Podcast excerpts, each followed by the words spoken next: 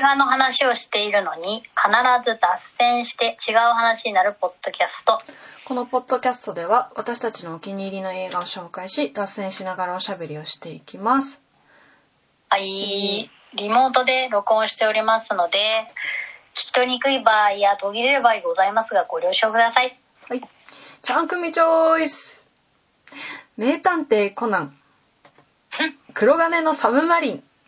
イエーイ、はいこれ100億いったらしいねはい、はい 100億すごいね大巨大産業ですねコナンはもう26作目らしいよ劇場版ってことは26年以上やってるってことですねまあ年に出たりするんじゃないあそんなん出たりするのわかんないけど多分出たりするえっ、とねこれはこうーんのあの読ませ方すごいですね。あの魚影と書いてサブマリンってことでねしょ。そうそうそうそう黒金黒い鉄と書いて黒金これもう子供大変だよねこれ。そうなんだよであいえっ、とねもうまあ今回ネタバレしながら喋っていこうと思うんだけどあだそう です。ネタバレするそうです。もうねあもしかしたらもうしなんていうのよ冷凍ショーぐらいしかやってないかもしれないしねえっ、と今ねどうなんだ。4月14日公開だもんね。そう。でりゃも、そうまあだよやなってはいるんだよね。まだグッズもね、映画館に発発売して、販売してたし。まあ人気だからそうね。引っ張ってんですねもう。全体の感想としては、マジで過去一だった。えマジ。うん、マジで過去一で。おーかそうやってさ、うん毎回こう続編が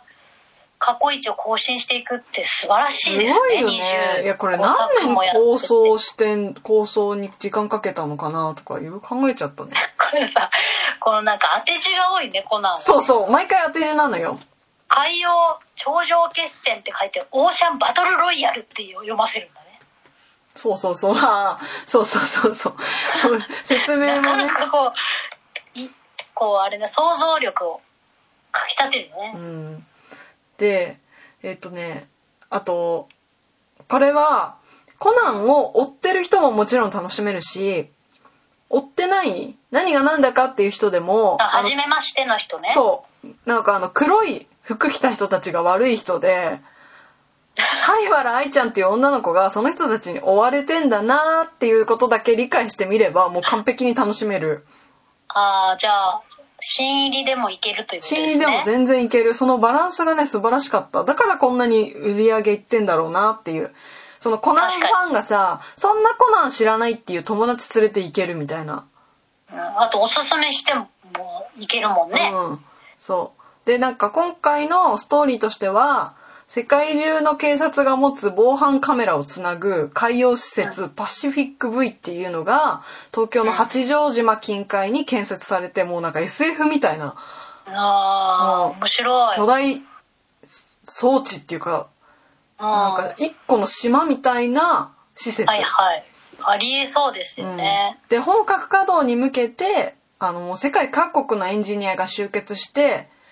あじゃあもう本当国際的そうなそう感そうじそうのそう見た目なんですね。そうでまあテスト稼働とかされてさ作業してる時に、うん。あのーまあ一方その頃コナン君たちはまあひょんなことからそこに行ってるのよ 八丈島に行ってるの 近代毎地系、回近代そ地的うな。毎回あるあるなんだけどはい。ででコナンのところに、えー、とユーロポールユーロポールの職員がドイツでその黒い組織黒ずくめの男たちの組織の人うん一人に殺されたっていう知らせが入ってうえんもしかしてって思ってまずさ、そう知らせが入らないから、普通生 きてたら普通の人には。でその知らせ。このこの施設関連するんじゃないって思って潜入すんのコナン君がそのパシフィック V にすごいセキュリティとかあんのに「あれ?」って言って入ってくの ね結構簡単に入ってくのあででそしたらそのその施設で働いてる女性のエンジニアの人が黒ずくめの男たちの一人に誘拐されるっていう事件が発生してはい。でその先ほど言った灰原愛ちゃんっていうコナン君のお友達がねうん。さらわれそうになるっていう話なんだけどあれもうヒロインはあの人じゃなくなっちゃったのあの、なんだっけみゆきじゃなくて、なんだっけみゆきみたいな 人。みゆきみたいな人ねランちゃんじゃないんでね今回は今回はだけねああ。灰原愛ちゃんなのね、そうう。そうだから灰原愛ちゃんファンって結構多いんだけどうん。クールビューティーだからまあ確かにちょっと違う感じだもんね、あのそうランちゃん、ね。あと、まあ、あの声優さんがね大人気林原めぐみ先生ということで私たちへえそうなんだ人生かけてお世話になってるどっかでは会ってるちゃんまいもどっかでは遭遇してると思うオタク。オタクの。 いやいやいやいや何林、何 林林原。原めぐみさんっていう灰原愛みたいじゃん。まずラン林マ原ランマラン2マ分の1エヴァンゲリオン何いやわかんなあ、56歳だって。何歳の声やってんだよっていう話だよいいね。やでもね全然声若いからもうなんか年齢不詳って感じ林原め、あー、綾波レイ。そうそうそうそうもうなんかあの冷たい感じの声が得意な気がするあなーすごいですね。もうどっかではメゾン一国。今生きてる人たちはどっかでお世話になってるはずなんだよね 世にも奇妙な物語にも出て るよ。それは知らんかった声だけで。すごそうくなないんだへえラジオもやってらっしゃる。まあでしょうな、まあ、いい声の人はラジオやった方がいいよね。うん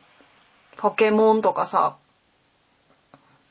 もうセーシティラーハムーンンとタかーもさ出てますよ。アンパンマンにももちろん出てるしさえ、そうなのドラえもんにも出てるフランダースの犬のネロ役もやってます。まあそんな感じで人生どっかでは絶対お世話になってる先生悠々白 書。悠々白書も少女限界の声だった。あそうそうそうそうだそうだそうだなんてこと だ。それはもう、やばいことしてますね。でしこの方はょそうそうまあそのね人気キャラクターが今回メインということでまあファンもねああ喜んで私もね中ではこのコナンの中で推しって言われたらね愛ちゃんなんだよね灰原愛ちゃんそうなんだうんいいんだよ、さじ加減がいいんだよなんかちゃんと あのなんて言うんだろうなどっちかっていうとそのランちゃんっていうのはまあなんはかい助けてもらう、まあ強いけど結局こう助けてもらう役とかまあ、ヒロインですからもう、ね。あえてトンチンカンなことを言って、話を進める役割って、まあ、よくい絶対このミステリー系にはいるいますいます。役割なんだけど、あの、うん。灰原愛ちゃんは、あの、頭脳明晰で、すごい、はいはいはいあの、合理的で、ちゃんと話も、なんていうの、論理的だから、その、コナン君とバディになった時に、探偵プラス探偵みたいな、その天才と天才みたいな、だから、ちょっと次元が違う会話とか楽しめるわけよ。愛ちゃんが出てると。この灰原愛ちゃんはさ、うんコナンと同じ感じなのそう、同大人じがち感っじちゃくなって。るそうそうそうそうそう。ああ、じゃあ、そういうことなのね。そなんだ、どういうことなんだ。で声優つながりで言うとこの映画にね村瀬歩夢君っていう、えーとね配給とかの声やってる配給のね主人公の声とかやってるね人が ゲス声優ベースで喋る、 いや違うの今回 MVP だと思ったのとある理由で村瀬歩夢っていうね声優さんがいてこの声優さん、はい女の声も男の声もできるんだけどもう名前が女でも男でもいける名前 してるうんすえアメリカ出身だよこの方そうバイリンガルです34歳うーん意外と年いってんのに顔が童顔ね可愛いよねなんか、とある理由で一人二役やってんだけどどっちも分かんなかったえー、すごいねすごいよねびっくりしちゃった、えっと思って最後のエンドロール見てびっくりしてマ本ジ当だか配給私が一番知ってるのは配給かなああでもなんか、僕はもストレイドッグスにも出てますあ出てるなんかね流行ってユーるリオンアイスにもあ流行ってるアニメには大体出てるイメージ刀剣乱舞 そうおじゃる丸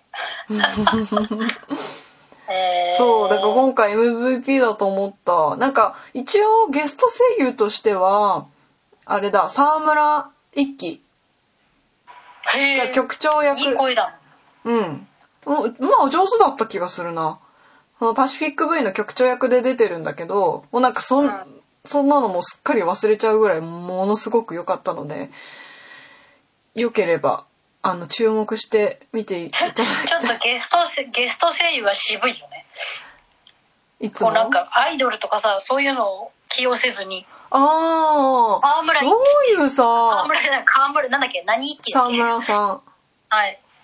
どうやって選んでんだろうね、コナンのゲスト声優って。毎回なんか、独特っていうか、なんかねこう、うんプロモーションで選んでる感じはしないよねそうだよねほん本気で本気で選んでる。やり、でもね、なんか本、気で会う人を選んでるって感じあの、え、今のタイミングっていうタイタイミングで上戸彩が声優やったり、ああそうだよねうんだから本気で会う人を選んでんじゃない、うん。あとなんか急に大吉先生がやったり、大吉先生めっちゃ下手で面白かったな。 それはそれで面白いって感じでよかったけど。だからそこもいいよねだって全然さゲスト声優この人みたいなプロモーション売ってないもん1ミリもこうんのサブマリンなんでなんだろうなって思うね、でも確かにい。やいいじゃんだからもうゲスト声優に頼んなくても、作まあ品のそうだ力で客が集まるっていう自信があるんですよでもアニメコナンがさ、映画になるっ制作委て員会絶対ゲスト声優みたいなイメージだよね。うんやっぱそれも一個のプロモーションだからねあやっぱそれそれ目当てでさ来る人とかいるじゃないですか本来はーうん。ただもうコナンに関してはもうそんなあのこ小細工不要ですっていう一応でもゲスト声優っていう枠は設けないといけないから、うんそうだろまうあ、ね結、構うまそうなしっか りでお知芝名居で度しもまあまああるそ人うを ちょうどよかったのね沢村さ んは実力もあって知名度もあってでももう我々からするとあれ沢村一樹ってさ、うんああの人あれだっけあ違うかまた、ま、間違えたこと言って私たあのお医者さんの役のイメージだなドクタードクターズあれ ね二人とももう記憶やられてるからさ検温ドクターかズだ沢村さんってドクターズ最強のメえーイそうン、なんこれめっちゃ面白かったなはいあそうだそうだ合ってた私合ってたさあの浅見光彦のイメージだあー確かにすっかり忘れっててもうたさ20作品ぐらいあじゃあ20作品ぐらい出てますよそっかさ浅見確かに光彦 TBS であと TBS の最近剣持警部やっいてるろんんでなす浅見がいるからさそっかあの最近剣持警部は沢村さんなんだよね